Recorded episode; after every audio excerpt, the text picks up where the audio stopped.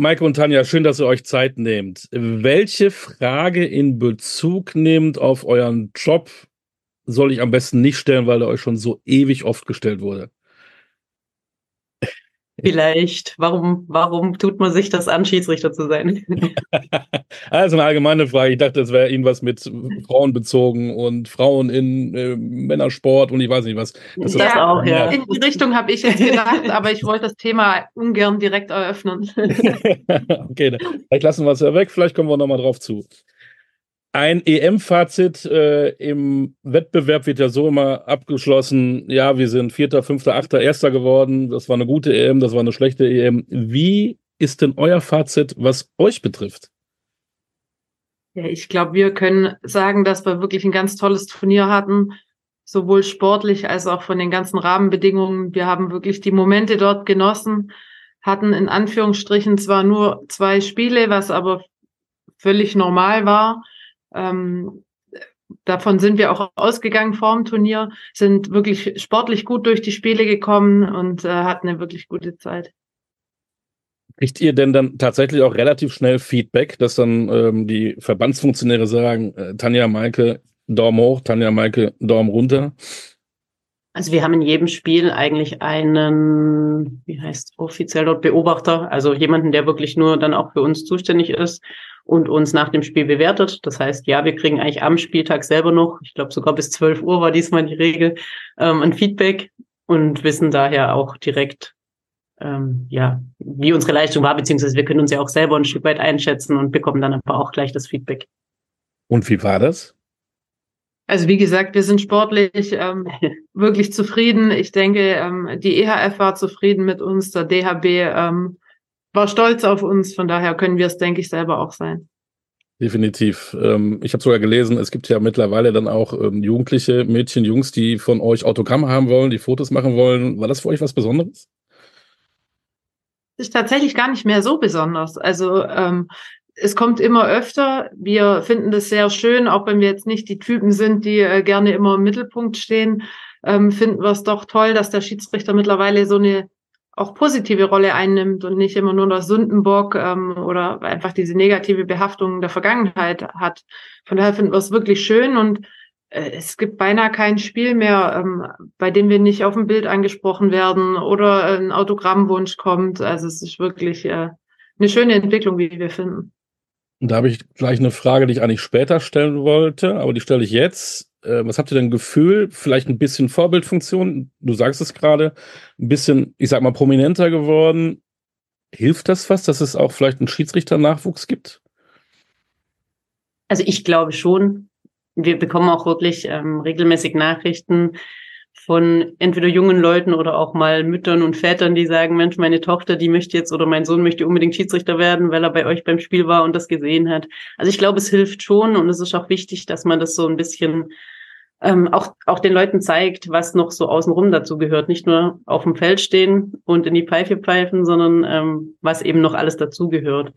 Und ja, also vom Feedback her bekommen wir schon oft mit, dass, dass ähm, viele Junge uns nacheifern und dass die doch auch in diese Fußstapfen treten wollen. Und das freut uns natürlich.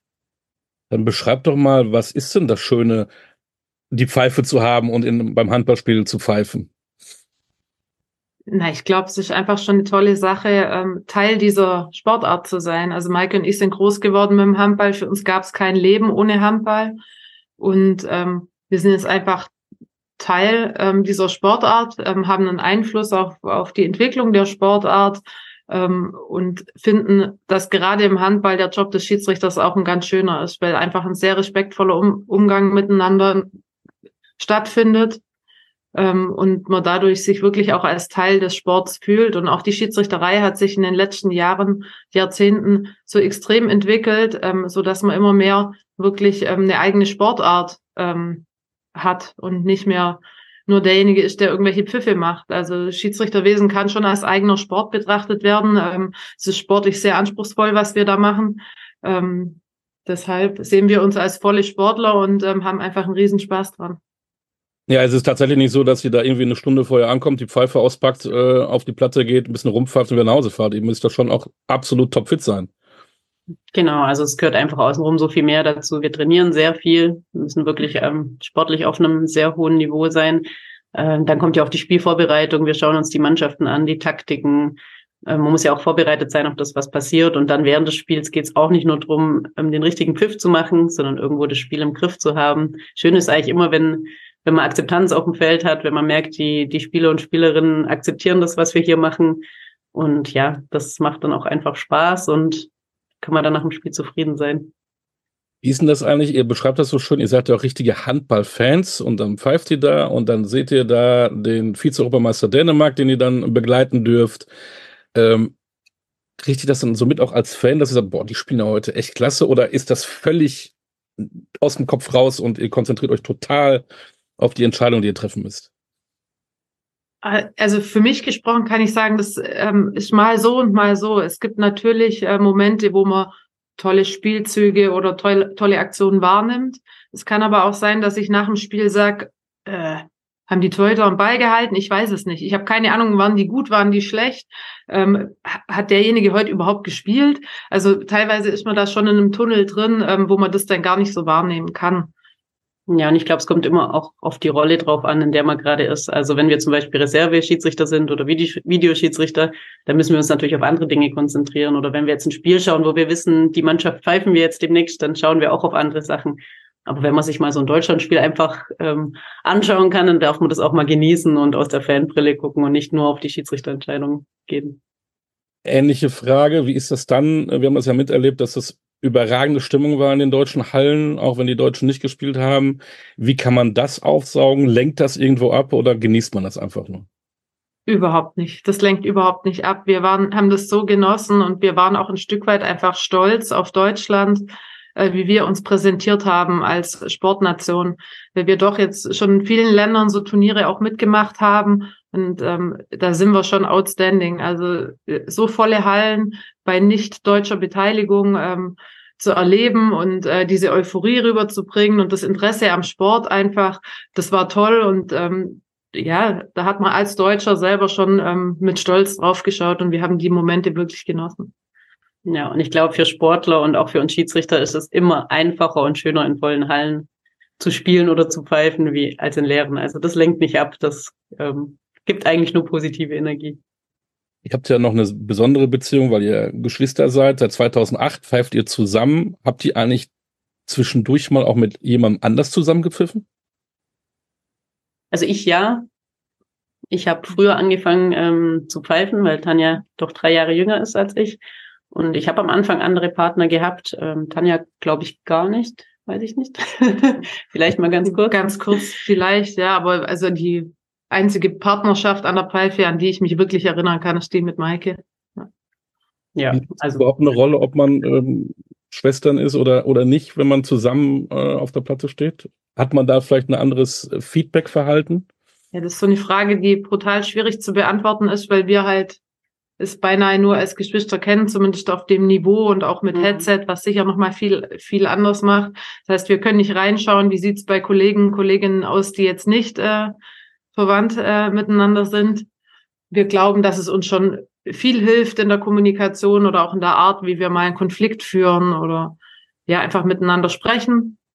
Ähm, aber es hat sicher auch Vorteile, manchmal nicht verwandt zu sein. Habt ihr denn schon mal unterschiedliche Meinungen gehabt nach so einem Spiel, dass, dass die Tanja vielleicht gesagt hat, ah, wir waren heute richtig gut, aber die Maike sagt dann, nee, fand ich aber gar nicht? Nee, ich glaube, also wenn wir über 60 Minuten sprechen, dann haben wir zum Glück beide ein sehr ähnliches Handballverständnis und haben da schon das gleiche Gefühl. Natürlich gibt es mal einzelne Szenen, über die man spricht, die man anders sieht, die man auch durchaus anders sehen darf, weil wir ja auf dem Feld komplett unterschiedliche Perspektiven haben. Ähm, einer steht am Tor, einer am Feld. Wir schauen teilweise auf komplett andere Aktionen. Also das kann dann schon zu Kontroversen führen, aber spätestens nach dem Video finden wir eigentlich in 99,9 Prozent der Fälle immer eine gemeinsame Lösung oder Sichtweise. Jetzt komme ich dann doch zu diesem Thema. Ähm, überall liest man dann ja, das ist ja alles exotisch, exotisch. Erinnert ihr euch noch an das erste Spiel, wo ihr die Männer pfeifen dürft? Und was hat sich seitdem entwickelt? Wann wurdet ihr seitdem auch richtig, richtig ernst genommen?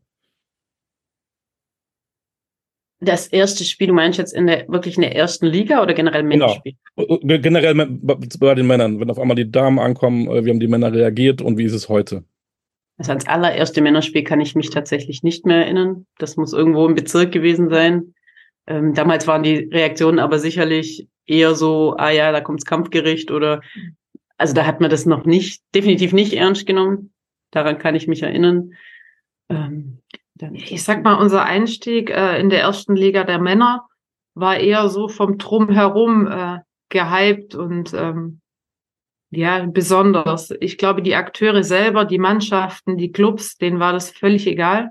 Dem war das wahrscheinlich andersrum gesehen sogar auch eher zu viel an Hype und an Fragezeichen, so dass wir so, ja, unsere ersten Spiele waren schon so gefühlt äh, wieder Elefanten der Manege, also einfach ja was sehr Besonderes, ähm, aber wirklich nur so vom Umfeld. Also die Akteure selber haben da nie was Besonderes draus gemacht, so dass wir uns eigentlich auf dem Feld ähm, sehr schnell als akzeptiert angesehen haben oder so akzeptiert, wie man in unserer Entwicklungsstufe damals eben sein konnte. Also ich glaube, jedes männliche Gespann, was in einer neuen Liga anfängt, arbeitet auch ähm, am Thema Akzeptanz und Fußfassen in der Liga. Das hat überhaupt nichts mit dem Geschlecht zu tun. Ich glaube, so war auch im Spielfeld so unsere sportliche Entwicklung komplett gleich in der ersten Liga Ja. Männer wie die der Männer. Nur so das Umfeld hat natürlich auf uns ein bisschen mehr Fokus gerichtet. Ja, aber es war auch schön zu sehen, wie schnell sich das Ganze eigentlich normalisiert hat. Also ich habe nicht das Gefühl, dass es heute noch in, egal in welche Halle wir gehen, ähm, es ist völlig normal und das ist auch schön, auch vom Umfeld her. Und wie ist das bei den Schiedsrichterkollegen gewesen? Da könnte ja auch ein Neid sein, dass du auf einmal sagst, ey, Maike und Tanja nehmen ja uns ja so ein Spiel weg. Oder hat es gar nicht gegeben? Zumindest hat uns nie einer das Gefühl gegeben, das muss man sagen. Also wir sind immer toll aufgenommen worden, hatten immer das Gefühl, akzeptiert zu werden. Ähm, von dem her haben wir, wir haben uns immer wohl gefühlt.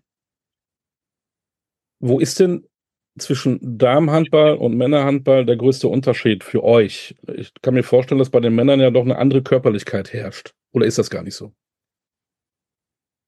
Also wenn man den ähm, Frauenhandball auf absolutem Top-Niveau vergleicht mit dem Männerhandball, dann sind schon unglaublich viele Parallelen. Ähm, der Frauenhandball ist sogar ähm, für uns Schiedsrichter teilweise oder nicht nur teilweise ähm, schneller, ähm, laufintensiver. Es haben auch tatsächlich jetzt wissenschaftliche Studien belegt, dass wir in Frauenspielen auf Top-Level äh, mehr laufen müssen als bei den Männern. Ähm, von den Entscheidungen her unterscheidet sich schon. Ähm, bei Männern sind die Aktionen oftmals klarer. Ähm, ja, bei den Frauen gibt es schwierigere Entscheidungen zu treffen, weil es doch ja mehr 1-1-Aktionen gibt. Äh, es gibt immer das Thema Schritte, es gibt immer ähm, die Unterscheidung, war jetzt genug Kontakt für einen Foul oder nicht. Das ist bei den Männern teilweise einfacher und eindeutiger zu entscheiden. Wobei es auch wirklich auf die Mannschaften ankommt. Also ich finde auch im Männerbereich geht die Tendenz ja schon auch ein bisschen mehr in Richtung mehr eins gegen eins. Also man kann das pauschal, glaube ich, gar nicht mehr sagen. Es kommt immer ein bisschen drauf an, welche Mannschaften man auch pfeift. Ob ich einen 2,10 Meter zehn Rückraum pfeife oder einen 1,80 Meter Rückraum. Ja. Bei den Spielern ist es ja so, dass irgendwann der Trainer anruft und sagt, ähm, du bist bei der WM dabei, du bist bei der EM dabei. Wie ist das bei euch? Haltet ihr euch dann immer was, auf jeden Fall die Turniere frei und irgendwann kommt dann der Anruf, ihr beiden, ihr dürft mit äh, zur WM der Männer, zur EM der Männer, zur Champions League der Frauen. Und dann freut ihr euch und wir sind dabei, wir sind im Kader oder wie kann man sich das vorstellen? ja, also wir halten uns auf jeden Fall die Turniere frei.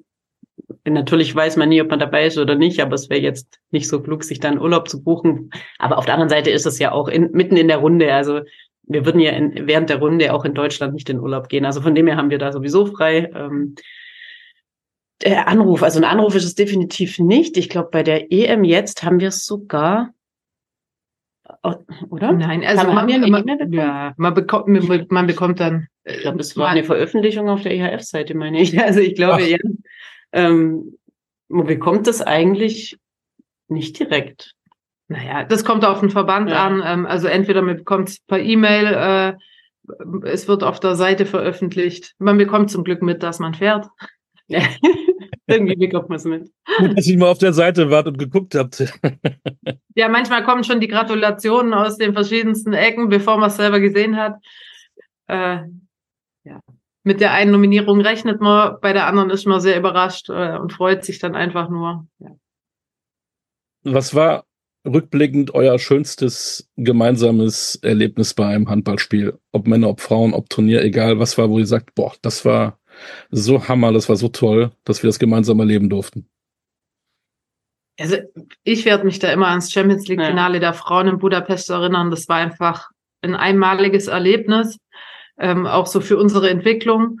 Ähm, reist freitags an oder donnerstags abends, ich weiß es gar nicht, ähm, und wartet dann, wir wussten, wir pfeifen das Finale, wartet dann das ganze Wochenende nur auf dieses Spiel. Der Druck ähm, ja, ist extrem. Ich habe mir das vorher nicht vorstellen können. Ähm, also die Tage davor waren brutal, aber ich glaube, was man danach daraus lernt und wie man daran wächst, ist äh, ja einmalig.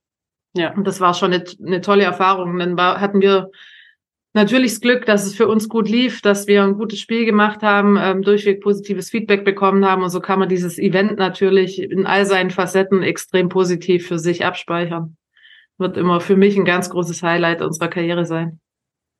Ja, geht mir genau gleich. Also das ist schon ein Spiel, das werden wir nie vergessen. Und das war auch vom Druck her das äh, wirklich bisher das Wahnsinnigste, was wir erlebt haben. Ähm, interessant, weil auch da, man sagt ja immer, die Spieler und Spielerinnen haben Druck. Ihr habt das gerade beide gesagt, ihr habt auch Druck. Wie macht sich das bemerkbar und wie geht ihr damit um?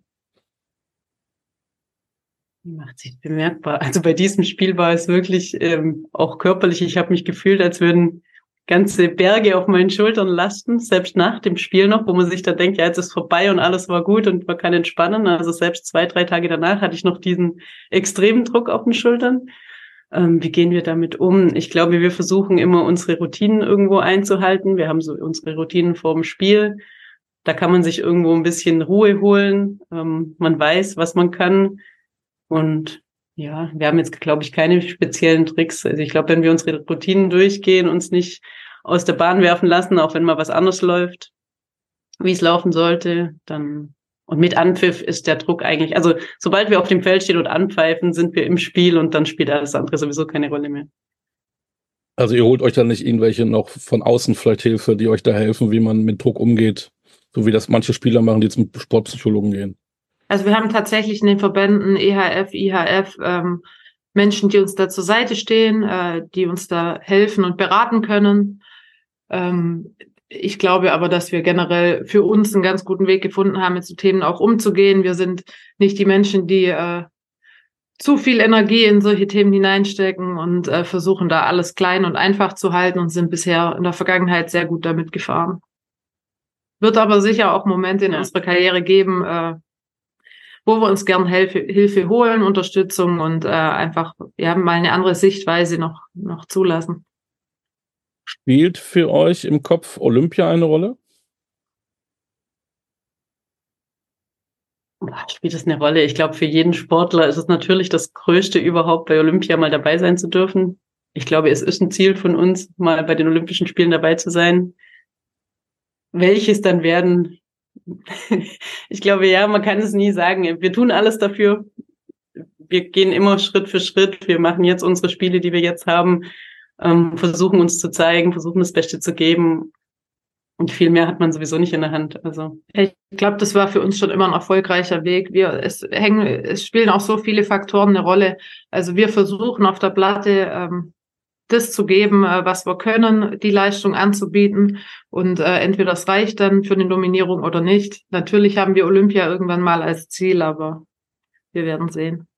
Ich habe ja gelernt, ihr äh, bucht dann keinen Urlaub, es ist dann erstmal frei und irgendwann guckt ihr dann immer regelmäßig auf die Seite und checkt, ob ihr da vielleicht draufsteht.